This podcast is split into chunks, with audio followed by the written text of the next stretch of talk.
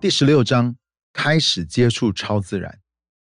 在孩子长大成人的这一路上，他们实在会接触到不少可怕的东西，比方说扭曲的媒体，在道德上没有界限的学校体制，所有社交场合下都会面临到的同才压力，这些都是免不了的。我多么希望自己可以知道怎么样避免掉这一切的邪恶之事。无奈，我还真不知道。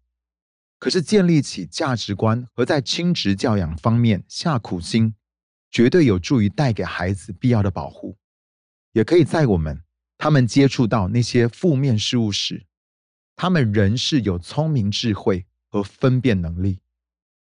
我们为孩子能得着智慧祷告，并要常常祷告。话虽如此，我也还是要说。确实有可能做到为我的家人决定，他们应该要接触到哪些正面的东西。截至目前为止，我们已经看到了要让孩子接触到世人的需要和群体生活，这两项都非常的重要。然而说到底，我还是最希望家人都能够接触到神。神充满大能、圣洁和慈爱。我希望我的孩子都能够遇见这位美好的天赋。他认识我们每一个人，也全心全力的要做好他身为父亲的角色。此外，我渴望他们都能够在圣经里接触到神他自己，认识他，认识他是那位从昨日、今日直到永远都不改变的那位神。他们必须要知道，神不仅活在当下，他也是那位自有、拥有的伟大神。我想，我们应该所有人都希望自己的孩子。可以遇见神。这些年里，我更是特别努力，要让我的孩子们经历到神的真实作为。如果真是神的作为，我希望不光是我自己，我的家人也要经历到才行。若有必要，我会在时间允许的情况下，去到世界各地，与其他信心的伟人们花时间相处，因为我的基本责任之一，就是要确保可以让我的家人。接触到更多神的作为，明显的分水岭。约书亚记二十四章三十一节的这节经文很有趣，因为他在士师记二章第七节里几乎原封不动的又再重复了一次。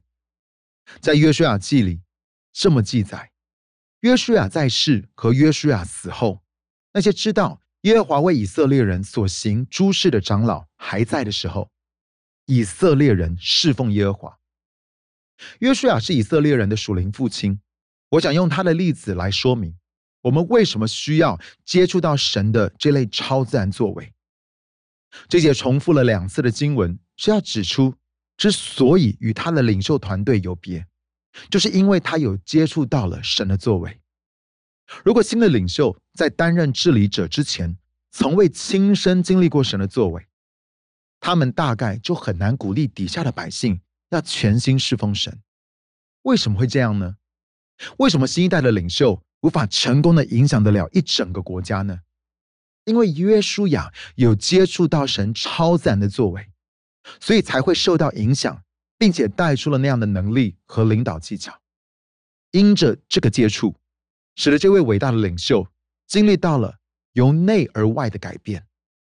此一发现。所带来的改变相当的深远，因此，如果能够在亲职教养上活用出此概念，肯定会十分具有启发性。我们所有人都应该梦想自己能够激发人全心的去爱神。约书亚成功的是全国上下的百姓都做到了，而他们能够成功做到这一点，是因为约书亚的影响既真诚又显著。我们都应该要努力。活出像他一样的影响力。圣经都是神所漠视的，并且记载，只要是约书亚跟诸长老们还在的时候，以色列百姓就会顺服耶和华。经文也提到，他们与以色列历史中其他任何利益良善的领袖唯一不同之处，就在于他们都曾经见识过神的超自然作为。我无法想象为什么约书亚光凭着每一天。都在地上看到马拿，就可以领受到领导学的技巧。